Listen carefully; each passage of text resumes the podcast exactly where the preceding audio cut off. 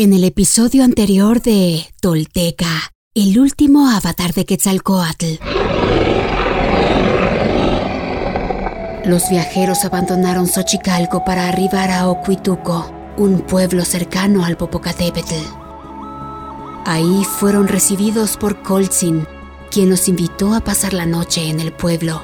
Pero Seacatl no aceptó la invitación por miedo a sufrir lo que en Cholula ya que esa zona, sabían, tenía influencia de Huemac. Pero Colzin les narró la destrucción que ocasionó la invasión de Huemac a Cholula y haber profanado el santuario de Tlaloc.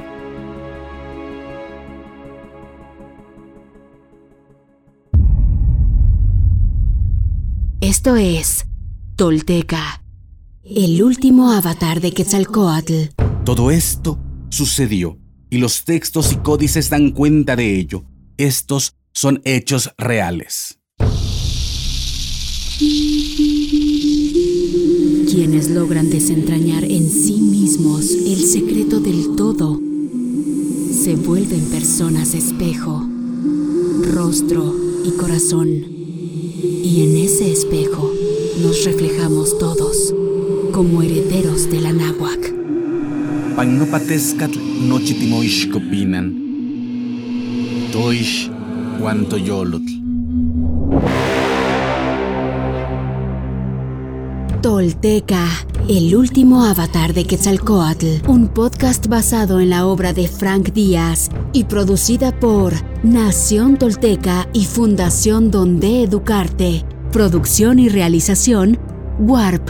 Narración, Mardonio Carballo. Suscríbete a nuestro podcast y síguenos en redes sociales como arroba Nación Tolteca.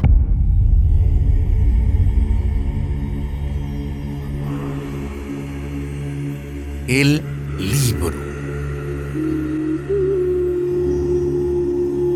Los ancianos de Huituco recibieron a los viajeros con discreción, pues no sabían si Seacat tenía enemigos en el pueblo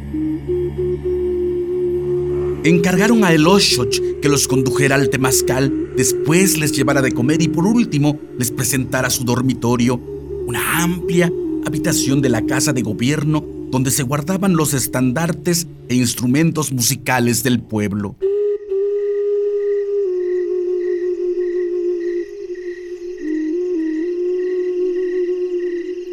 Esa noche, cuando Seacat se tendió en una cama cómoda y limpia por primera vez en 20 días, se preguntó qué pecado habrían cometido los cholultecas para que la invasión de Huemac coincidiera con tan terribles desastres naturales.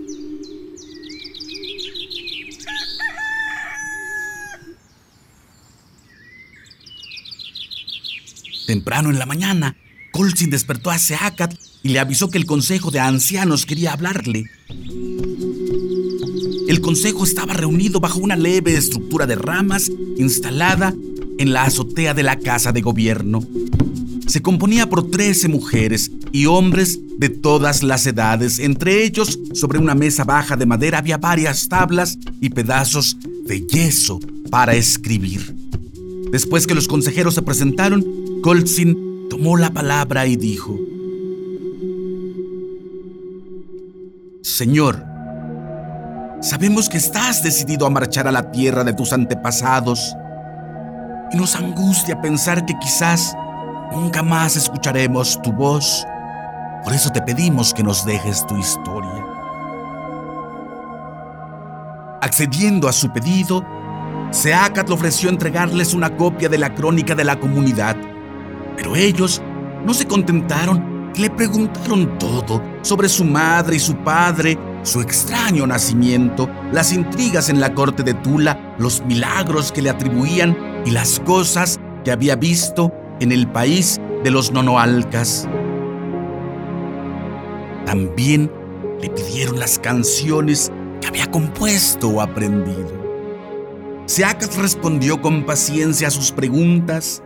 A medida que hablaba, ellos tomaban apresurados apuntes que en la noche vertieron con calma sobre papel de amate alisado para escritura. El resultado fue un libro grande de cuatro dedos de grueso al que llamaron Topilzasanili, el cual permanece en Ocuituco hasta hoy. Por este trabajo, los consejeros le otorgaron a Seacat el título de Tezohuipanqui.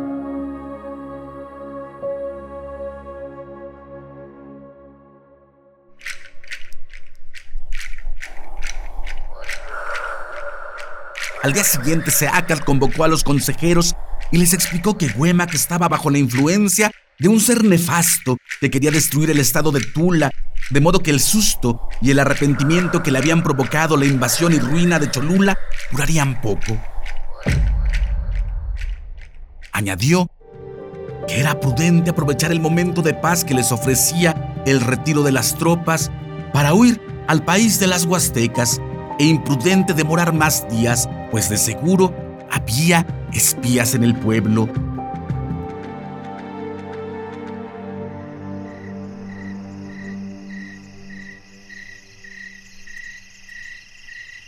Tras agradecer su hospitalidad, esa noche salió nuevamente al camino.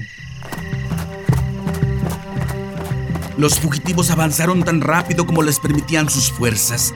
Pasaron por los pueblos de Ayotlan, Xixco, Huixoc, Zacanco, Zonmolco, Matlatzonco y Zapotlan, pero no se detuvieron en ellos.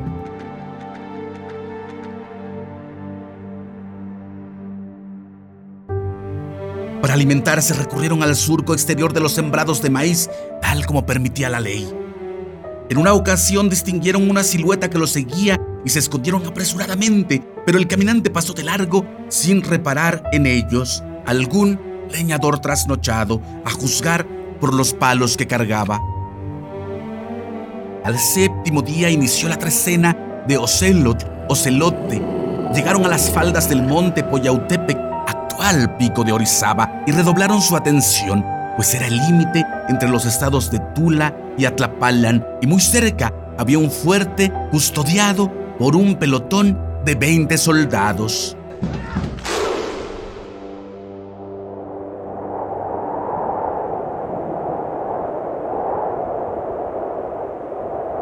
Después de rodear la montaña por el flanco sur y adentrarse en la espesura para evitar el puesto fronterizo, al amanecer llegaron a las inmediaciones de Coscomatepec. Buscando un sitio más aislado, torcieron a su derecha y siguieron el cauce del río hasta la zona de Pechilotla, donde toparon con un cerro de cima plana llamado Matlapalan, cuyas paredes se alzaban verticales e inexpugnables excepto en un punto donde un derrumbe natural permitía el ascenso.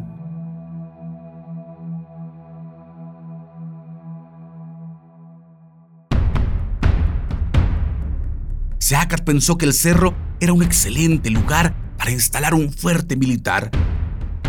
Considerando que lo retirado del sitio les brindaba suficiente protección, los viajeros decidieron construir un refugio. Cortaron palos y los reclinaron contra la ladera del cerro, cubriéndolos con ramas. Después barrieron el suelo para ahuyentar los insectos y lo tapizaron con hojas frescas.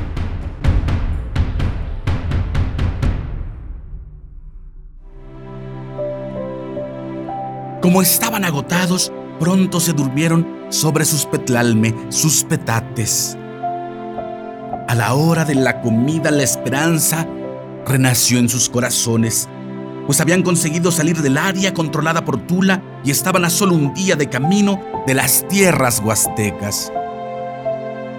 Encendieron fuego y mientras asaban maíces comenzaron a planificar la ruta que seguirían para llegar a Coatzacoalco.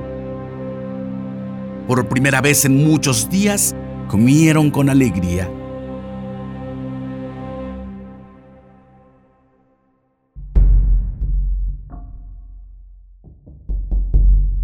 Pero su optimismo era apresurado, pues en Oquituco había un espía.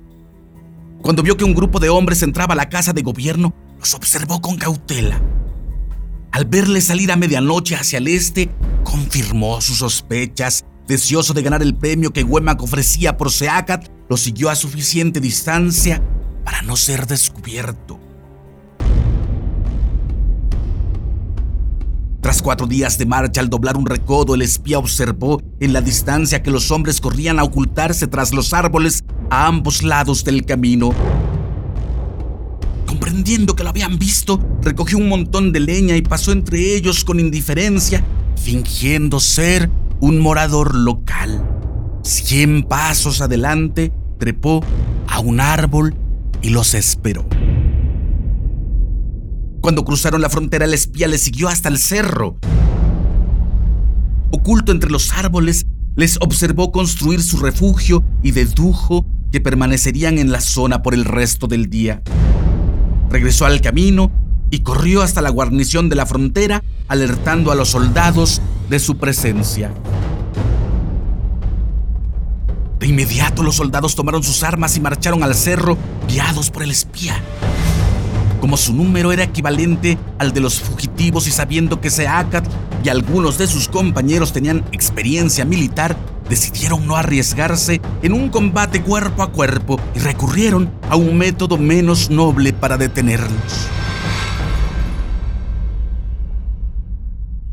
Al llegar al cerro prepararon sus flechas y se desplegaron en silencio en torno al refugio, transmitiéndose las órdenes mediante el código manual de los militares llamado Tlayagua.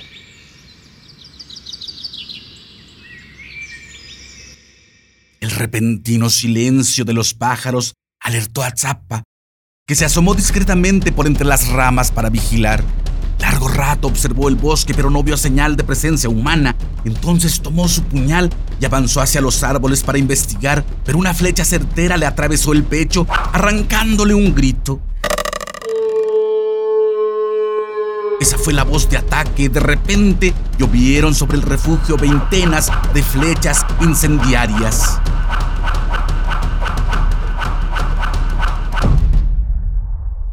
El propósito de los atacantes era obligar a los fugitivos a salir para cazarlos como conejos, pero las ramas estaban secas y las llamas se extendieron rápidamente provocando un gran incendio en las laderas del cerro. Tanto estrago causó que desde entonces el sitio se conoce como Tlachinoltepetl. El fragor de las llamas obligó a los soldados a apartarse del refugio, aunque no rompieron el cerco. Manteniendo los arcos preparados, se sentaron en cuclillas entre los árboles a esperar a que el fuego se extinguiera.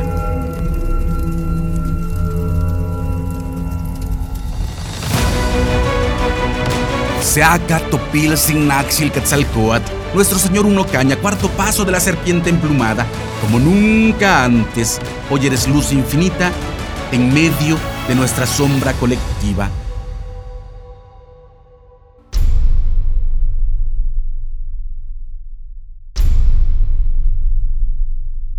Hoy me pongo de pie, firme sobre la tierra.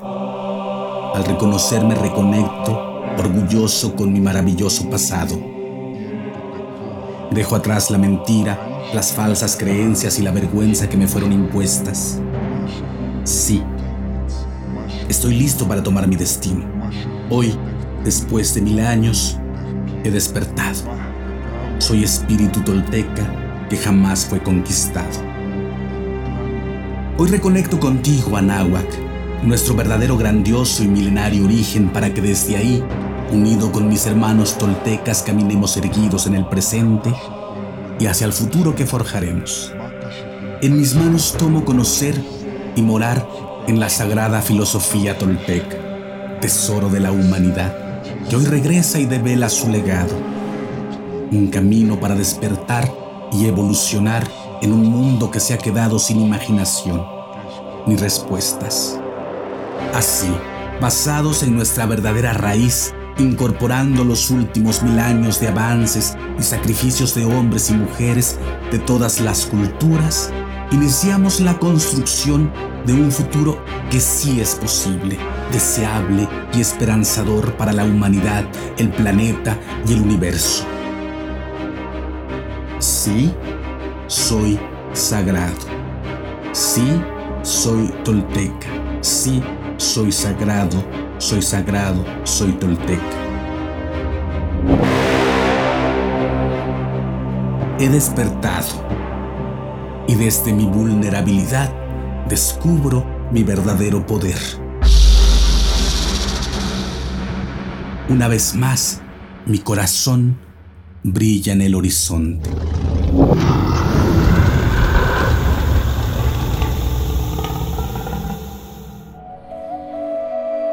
Suscríbete a nuestro podcast y síguenos en redes sociales como arroba Nación Tolteca.